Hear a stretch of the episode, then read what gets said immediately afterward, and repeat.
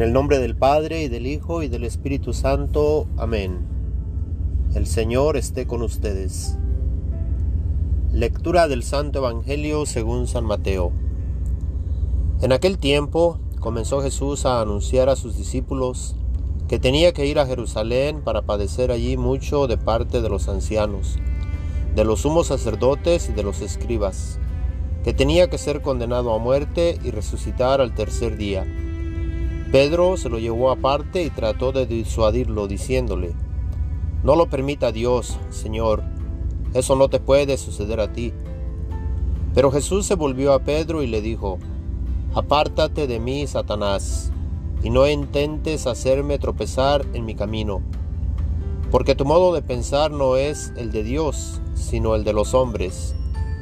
Luego Jesús dijo a sus discípulos, El que quiera venir conmigo, que renuncie a sí mismo, que tome su cruz y me siga. Pues el que quiera salvar su vida la perderá, pero el que pierda su vida por mí la encontrará. ¿De qué le sirve a uno ganar el mundo entero si pierde su vida? ¿Y qué podrá dar uno a cambio para recobrarla? Porque el Hijo del Hombre ha de venir rodeado de la gloria de su Padre en compañía de sus ángeles, y entonces le dará a cada uno lo que merecen sus obras. Palabra del Señor. Gloria a ti, Señor Jesús. Estamos en el domingo 22 del tiempo ordinario. En este día Jesús le dice a Pedro, apártate de mí, Satanás, y no intentes hacerme tropezar en mi camino, porque tu modo de pensar no es el de Dios, sino de los hombres. Pudiéramos preguntarnos, ¿por qué le dijo Jesús estas palabras a Pedro? Y si nos vamos a las primeras a las lecturas del primer domingo de Cuaresma, en ese día Jesús tuvo sus tentaciones y una de las tentaciones era no tomar el camino de la cruz, más bien mostrar su poder para que todos le adoraran. Pero a cambio de qué? Satanás le ofreció a Jesús todos los reinos de la tierra si se postraba y le adoraba. El padre de la mentira queriendo engañar al Creador y dueño del universo. Satanás siempre viene tratando de confundir, tratando de engañar. Pedro acababa de dar a conocer que Jesús es el Hijo de Dios vivo. Las palabras que proclamó Pedro la semana anterior, en este día Jesús comenzó a anunciar a sus discípulos que tenía que ir a Jerusalén, padecer allí mucho de parte de los ancianos, de los sumos sacerdotes y de los escribas, que tenía que ser condenado a muerte y resucitar al tercer día. Esto es algo que no le gustó escuchar a Pedro, ya que Pedro había proclamado que Jesús es el Mesías, el Hijo del Dios vivo y no sería posible que el Hijo del Dios vivo, el Mesías, tuviera que sufrir. A veces así nos sucede a nosotros y no queremos sufrir y no queremos el camino de la cruz, el camino del sufrimiento. Y creemos como hijos de Dios no tener que padecer nada mal en este mundo.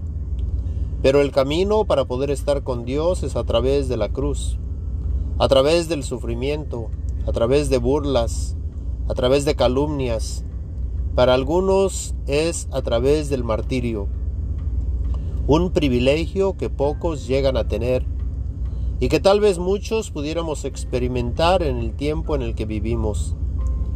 Aquí nos dice el Evangelio que Pedro tomó a Jesús y lo llevó aparte para llamarle la atención, diciendo, No lo permita Dios, Señor, eso no te puede suceder a ti.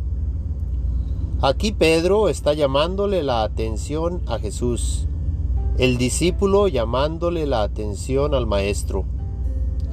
A veces así nos pasa a nosotros y queremos que Dios haga lo que nosotros queremos, nuestro modo de pensar. Pensamos que lo que pensamos es mejor que el actuar de Dios en nuestras vidas. Como que si nosotros supiéramos más que Dios o mejor que Dios. Las palabras que Jesús le dice a Pedro son las mismas que Jesús le dice a Satanás en el día de las tentaciones, cuando Jesús está en el desierto después de ser bautizado. Como que el maligno le ofrecía el camino de las riquezas, el camino de la prosperidad, el camino diferente del sufrimiento. Pero Jesús le tuvo que decir, apártate de mí, Satanás. Cuando nosotros actuamos en una forma que no es del agrado de Dios, cuando no queremos sufrimientos, cuando no queremos pobrezas, cuando no queremos que Dios tarde en contestar nuestras peticiones, estamos actuando en una forma diferente de lo que Dios quiere. Y queremos que se hagan las cosas a nuestra manera y no a la manera de Dios. Tenemos que reconocer en nuestra propia vida si estamos viviendo una vida de pecado o una vida de gracia. Después les dijo Jesús a sus discípulos, el que quiera venir conmigo, que renuncie a sí mismo, que tome su cruz y me siga. Pudiéramos preguntarnos cuál es la cruz que debemos de cargar. Y cada uno de nosotros tenemos nuestra propia cruz.